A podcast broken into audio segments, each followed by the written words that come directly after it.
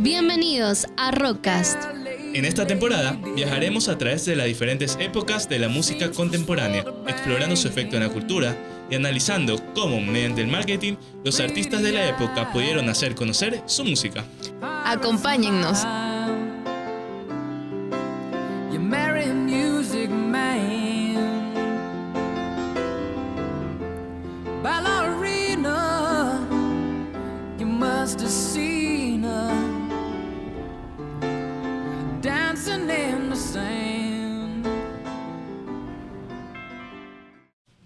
La verdad estamos muy emocionados y felices de iniciar un nuevo domingo, otra nueva semana, otro nuevo Rockcast junto a ustedes. Eh, estamos, la verdad, hoy es un día muy especial. Estamos, vamos a hablar un poco de música, de comunicación, de marketing, todas esas cosas que amamos tanto. Pero como lo mencionaba, hoy es un día muy especial, ¿sí o no, Nati? Así es, Leo. Hoy día, aparte de ser especial porque obviamente es un día de Rockcast, eh, también tenemos una sorpresa para todos ustedes, queridos oyentes. Tenemos a una nueva integrante del grupo. Es súper ameno tenerla aquí a ella. Si la conocieran más, es una chica súper dulce. Siempre tiene. van a conocer porque ahora va a ser también nuestra host. Entonces, Pero bueno, sin más, Hola, soy Doménica Montalvo y sí, estoy súper emocionada por ser parte de este proyecto donde se habla de puntos muy interesantes de la historia y donde vamos a poder aprender cómo la comunicación aporta a cada época. Qué interesante, la verdad. Qué buena mirada del rockcast. Creo que lo ha resumido todo, Dome. Y la verdad es que... Y la verdad es que, bueno, sí, vamos a entrar un poquito ya en materia. Vamos a hablar de los años 70, una época súper interesante de música, eh, una época, creo que creo que, que, Nati lo va a definir súper chévere, de dictaduras, de ciencia, de terrorismo, de religión, de todo parece que sea la, la década, me, me, estaba comentando aquí Doménica. Entonces, bueno, Nati, tú tienes el background completo, así que cuéntanos. Así es, siempre preparada históricamente. Eso, nuestra historiadora natal. Bueno, sí, Leo, la verdad es que oh, todavía siguen habiendo conflictos, ya no en tan... Eh, en tanto nivel como fue en los años 60, porque recuerda que los años 60 sí fue la cúspide. fue, bien conflictivo entre, Estados Unidos, en el mundo, todo. Pero igual siguen, o sea, los 70 sí siguen habiendo conflictos, cese de los mismos. Por ejemplo, si termina la guerra de Vietnam, salió perdedor el bando al que, que estaba apoyando Estados Unidos tenemos el conflicto árabe-israelí, donde se disputan el territorio de los palestinos. En la parte también social política, se comienzan a conformar agrupaciones terroristas, extremo izquierdistas también, que es curioso que no solo atormentaban o realizaban estas medidas terroristas con el bando enemigo, sino que uno, hay agrupaciones, agrupaciones que incluso se apoderan del gobierno del, país perteneciente, o sea, de donde ellos pertenecían, y comienzan a aterrorizar a su propia gente, como en el genocidio camboyano, donde casi una cuarta parte de la población murió debido a, todo, a todas estas medidas que ellos tomaban simplemente por em, imponer su ideología extremo izquierdista. Es algo súper sorprendente como nosotros los seres humanos logramos. Qué bestia. Pero bueno, también eh, otros datos interesantes es que el comunismo comienza a debilitarse en Europa, también se disuelven dictaduras y, por ejemplo, en España se disuelven las dictaduras desde ese, desde entonces y comienzan a optar por regímenes más democráticos. Bueno, ya teniendo claro qué sucedió en el mundo en los años 70, pues, muchas cosas han sucedido, la verdad. Pero bueno, ya vamos a meter un poco más de materia, vamos a hablar de música como tal en la siguiente sección.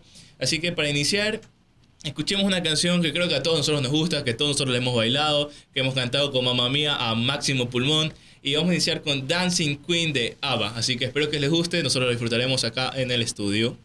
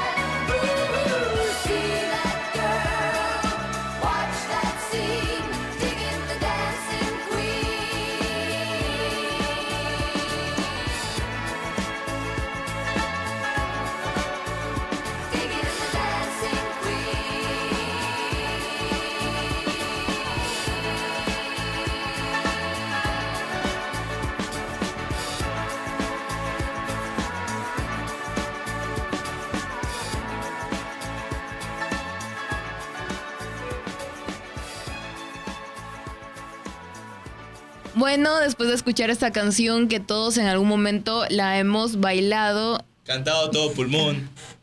Así es. Muy buena canción, la verdad. Eh, por ejemplo, siempre, siempre que la escucho, no sé por qué yo me imagino así por los pasillos. En una quinceañera. me imagino a Meryl Streep así Creo que es la película, a mí me traumó la película. No, es perfecto. es, perfecta. sí. O sea, tiene como mil Oscars. Pero ya, estamos desviando al mundo de Meryl Streep de mil Oscars. No pongas Ah, yo creo que la película. No, la película no, pero Meryl Streep sí, por favor. Es decir, mira tú. Oye, wow, así mamá mía lo máximo. Pero vaya, regresando un poco. Eh, géneros, géneros importantes. Creo que hay artísimos que tocar. Nati, ¿qué tienes? Sí. Eh, bueno, tenemos que tener también presente que los géneros que se originaron en las décadas, en las décadas pasadas siguen también en, en repercutiendo. Ya tomando forma. No. Bueno, sí. Primero tenemos que tener presente que los géneros iniciados en, en las décadas pasadas siguen teniendo su repercusión en las, que, en las décadas que, que provienen. Pues ahorita vamos a hablar de las que tienen como más apogeo o más pegue, por así decir, en los 70. A golpe.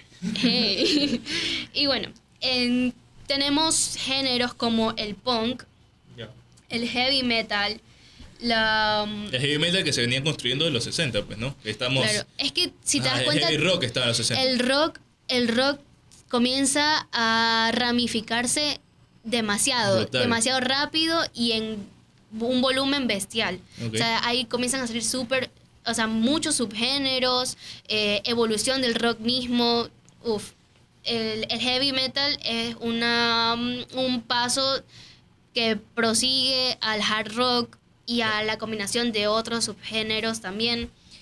También tenemos el rock progresivo, que es un rock que comienza a tener un poco más de composición musical, que comienza a, sofisticarse para que no se comience o no se siga tachando al rock como una composición súper simple de ritmos básicos. O sea, en verdad comienza a tener más orquestaciones complejas. Eh, por ejemplo, una de las bandas más significativas de este rock progresivo eh, de lo que pude analizar es Pink Floyd. Es verdad que Pink Floyd comienza a finales del 60, pero en el 70 es donde salen sus álbumes más famosos y por ejemplo este álbum The Wall es un álbum súper reconocido y, icónico. Y es un álbum conceptual. O sea, después del álbum, en los 80s, también hubo una adaptación cinematográfica donde mediante este filme se puede ejemplificar o se puede consolidar a todas las canciones de este álbum. Es súper interesante. También hay una de las canciones más, ahí está una de las canciones más reconocidas de Pink Floyd, que es Another Brick in the Wall, que ya también lo, yo ya hablé porque quiero que se ponga al final de esta sección de los géneros. Súper interesante todos los conceptos y cómo también hay una, una importancia en, en la profundidad de la letra, que hay tiene muchos simbolismos también. Y también la introducción de componentes más electrónicos, sonidos más espaciales, por así decir. Es súper interesante este género. También tenemos el glam rock. Tú que sabes un poquito de, esto, Leo, que estuvimos conversando antes. De glamour, no, pero, eh, No, sí, o sea, es que el, glam rock, el glam, el término glam es de glamour, porque Sí, como pudimos ver, ya Leo ya mismo también va a hablar. Leo, Leo. Ya, yo puedo, yo puedo. Dale. Eh, no, creo que hay. Eh, Elton John tiene que ser una figura eh, súper fuerte de glam rock, eh, sin duda alguna. creo que su música bestial hasta la fecha se sigue manteniendo como un ícono.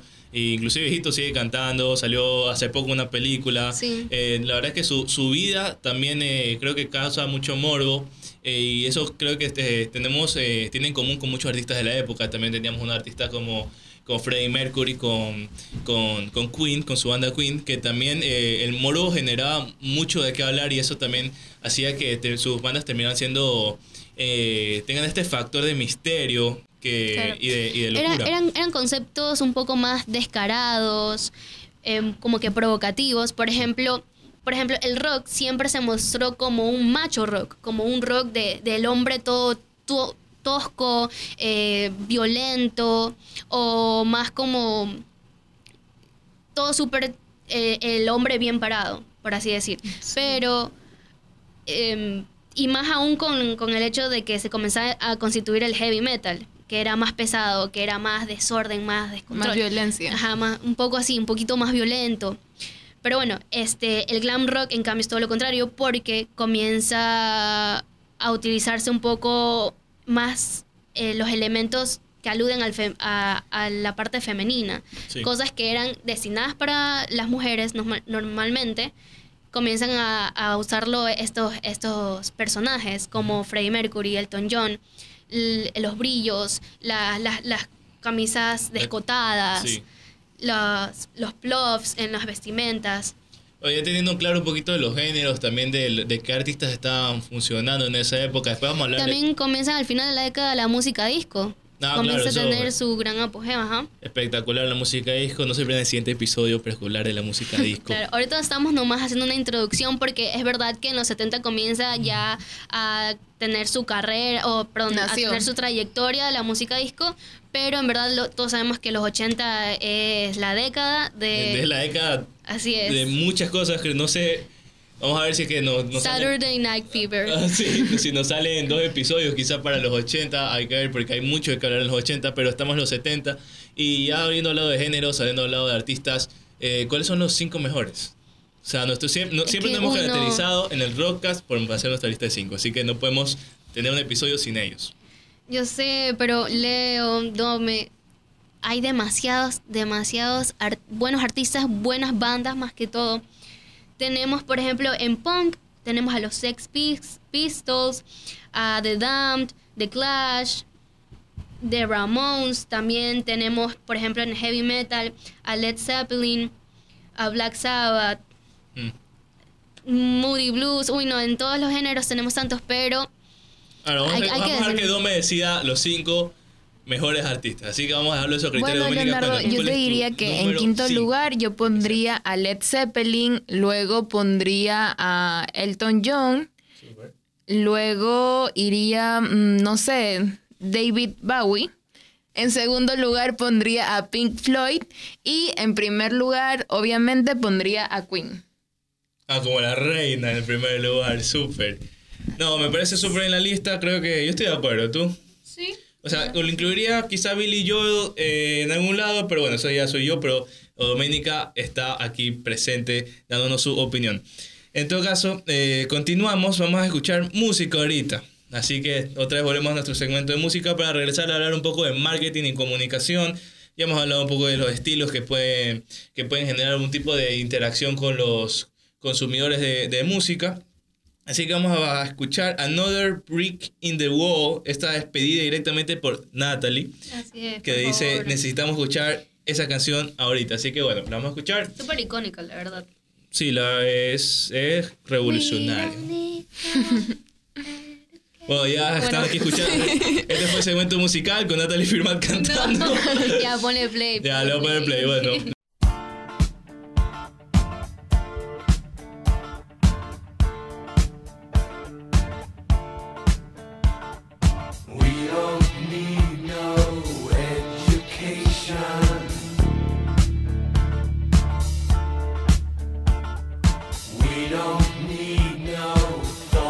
Control.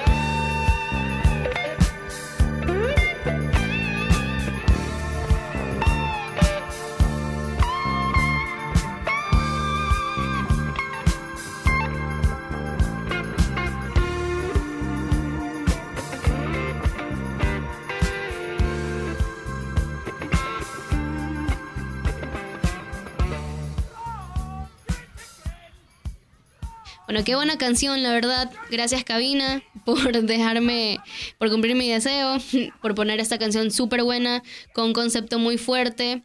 Y a los que no se han podido ver la película de Walls, se las recomiendo. Y es increíble cómo todo el álbum encaja con la historia. Pero bueno, vamos a seguir. ahorita eh, vamos a hablar un poco también de la comunicación, del marketing, cómo fue evolucionando. Dome, tú nos puedes ayudar un poco con esto. Sí, Nati, justamente te quería comentar que yo veo a esta época como una época de transición, ya que aquí vemos cómo va muriendo el telemarketing. Qué dato tan interesante, hombre. La verdad es que eh, sí, siempre, siempre hay algo nuevo en el marketing que van naciendo. Por ejemplo, eh, en los 60, no lo habíamos mencionado en el episodio anterior, pero nacieron las 4Ps.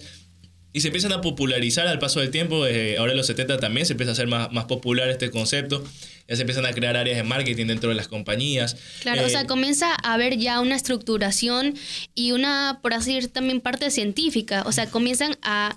Hacer investigaciones de mercado, a, evaluar productos, promoción de todo, ¿no?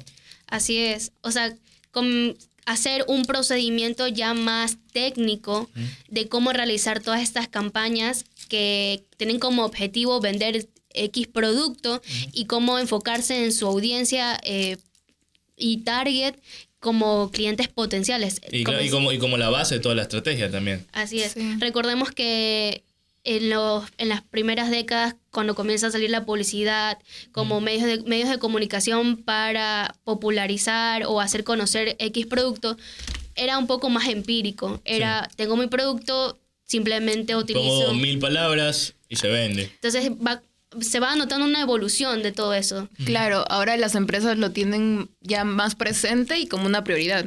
Y como también en el, aumento de la tecnología comienza a ayudar a todas esas estrategias y estas planificaciones en el aspecto de la publicidad y no solo con la parte visual o publicitaria, sino ya con procesos atrás. Exacto, o sea, ya algo más organizacional. Interesante. Y bueno, vamos, vamos un poco al mundo de la música, ¿qué tal? Estamos hablando antes del glam, del glam rock, ¿verdad, Nati? El glam rock. Del glam rock y cómo, cómo estos iconos, en cambio, estábamos hablando, por ejemplo, en el episodio pasado estábamos hablando de cómo los Beatles se, se, y... Se me fue el nombre. Y Mick Jagger. Eh, los Rolling Stones. Ah, los Rolling Stones habían decidido ponerse dos posiciones total... Habían decidido ponerse dos posiciones en el episodio anterior habíamos hablado de cómo los Beatles y The Rolling Stones habían puesto eh, dos contraposiciones de, comunicación y, qué tan estratégico y tan interesante fue para identificar unos como los chicos buenos, otros como los chicos malos y cómo funcionó, ¿no? Pero ahorita venimos a un mundo en que estamos ahorita ya repletos de rock, de hard rock, de heavy rock y todos los tipos de rock del planeta. Eh, y en cambio tenemos estrellas con otro estilo totalmente diferente. O sea, el glam rock que venía con, con feminismo, o sea, como que feminidad. Creo que lo, el factor diferenciador, como lo mismo, o sea, como el concepto mismo lo dice, hace que haya una, un auge o un crecimiento en la originalidad y en la creatividad de estas bandas. Porque, por ejemplo, eh, Pink Floyd comienza a involucrar sonidos, eh, sintetizadores, y demás eh, herramientas musicales que no se había escuchado antes y que no estaban muy asociadas con el rock. Entonces ellos querían ser totalmente diferentes, que sus sonidos o que su música dé otro, otro mensaje, otro concepto de lo que ya tradicionalmente se conocía el rock. Y algo que, que rompe totalmente los esquemas al final, eh, Bohemian Rhapsody de Queen También. sale literalmente en 1979 para romperlo todo. Porque cambió todos los conceptos eh, de lo que era la música, el que dure tantos minutos, el que involucre tantos géneros, es algo loco. Eh, y podemos ver, ok, ya venimos en el mundo, estamos hablando ahorita de, de, la composición quizás, ¿no? Y cómo eso atrajo nuevas personas, de cómo tu producto al ser, tener sonidos innovadores, eh, formas innovadoras, captura una nueva audiencia, una audiencia joven que lo necesita. Pero también estamos, podemos hablar de también este, como mencionábamos antes, este morbo, este sentido de, de, extrañeza que también tenían las imágenes con Freddie Mercury o Elton John. Eh, lastimosamente también muy adictos a la droga, pero sus fiestas eran, o sea, eh, uno escuchar el cuchicheo y creo que también empezamos a tener lo que este es, eh, estos reportajes de, de, los artistas que como ahorita vemos todos, o sea, las, las estrellas de rock. Ah, rockstars, que una vida loca, de, de bares, de, de trago, drogas, sexo, y también por el hecho de que, por ejemplo, Mucha gente casi que quería ser una estrella de rock todo el tiempo. O sea, ¿Mande? la gente quería ser una estrella de rock. así- o sea, era, a simple vista era una vida envidiable. Pero, por ejemplo, ahora con esta nueva película que salió de Queen, Sí, uno podía ver en verdad qué miserable fue la vida de, Frey. de Freddy. O sea, era, fue muy triste. Es que todas esas personas. Yo siempre me he dado cuenta que el, muy, detrás de una, de, de una expresión artística muy grande y muy profunda, como lo han, han sido varios íconos de, de la cultura pop, también hay una, una historia muy triste. Una historia de soledad, de incomprensión. Y bueno, es, es que hay que darnos cuenta que de todos los episodios que también hemos hablado, la música es- sirve como medio de expresión. Total. Y a lo largo de toda la historia, la música siempre ha servido como medio de expresión de una sociedad, de un grupo cultural. Hasta de la misma persona, o sea, si ponemos Así a. Show Must Go On de Freddie Mercury en Queen, o sea, él se notaba como la- él desde de su problema de, de, de de AIDS, identidad también. Ajá, o sea, de AIDS decía, o sea, estoy enfermo, pero el show de continuar y pienso continuar y pienso seguir haciendo música porque es lo que se necesita. Y entonces podemos ver, ya si nos, nos analizamos mercadológicamente hablando, que vemos música interesante, veo, vemos expresiones fuertes, vemos íconos. y la que- búsqueda impetuosa de, de ser original, de De- distinguirme exacto. y tener mi propia identidad.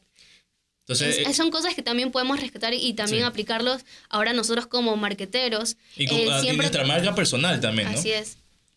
Entonces está súper interesante esto, esto de ver cómo nos diferenciamos eh, y con nuestras... Creo que, creo que un- una, algo muy interesante es diferenciarse con lo que uno cree.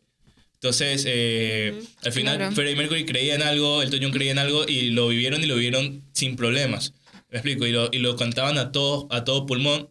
Y la gente, la autenticidad... Antes estamos hablando de posicionamiento de marca, así como, como eh, los niños buenos, los niños malos, eh, también el, el movimiento de pelvis de, de Elvis Presley. Pero ahorita hablamos de la autenticidad, me explico. O sea, era gente que dentro del escenario era auténtica y, y fuera también. O sea, era una rockstar todo el tiempo. Y la gente lo notaba que no, estaba, no, era, no era fingiendo, o sea, era de verdad. Y esta autenticidad es la que atrae tanta gente después en la política, que atrae tanta gente después en... eh, inclusive, en, si saben que tu, pro- si tú eres auténtico comunicando tu producto, también lo vas a hacer. Entonces, para la construcción de marcas es algo súper interesante. Así es. Sí. Y bueno, em, creo que ya podemos cul- culminar este tercer episodio donde se ha hablado de algunos conceptos súper interesantes. Se vio un background histórico tanto en lo social como en lo político, musical y todo. Y esperamos también tenerlos en la próxima semana. También un gusto tenerla a Doménica en este que ha sido en verdad su primer episodio. ¿Qué tal, Dome? Dome, de verdad. Qué bueno Muchas tenerte ¿Cómo la gracias. pasaste? Sí, súper bien y súper interesante todos los datos que dan y de todo lo que estamos hablando. Me parece muy interesante los mensajes que estamos dejando y los puntos de vista que hemos tratado. No, un honor tenerte aquí, Dome. La verdad es que muchas gracias por formar parte. Eh, estamos emocionados a tenerte en los siguientes episodios también. Sé que vas a estar aquí. Sí. Así que bueno, vamos a cerrar. eh, siempre cerramos con un pedido del público. Eh, esta vez vamos a cerrar con Queen. Eh, vamos a cerrar con Don't Stop Me Now. Así que disfrútenla y los esperamos en el siguiente episodio. No se olviden seguirnos en nuestras redes sociales. En Instagram estamos como RockcastUS.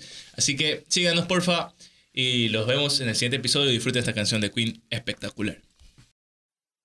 Tonight I'm gonna have myself a real good time.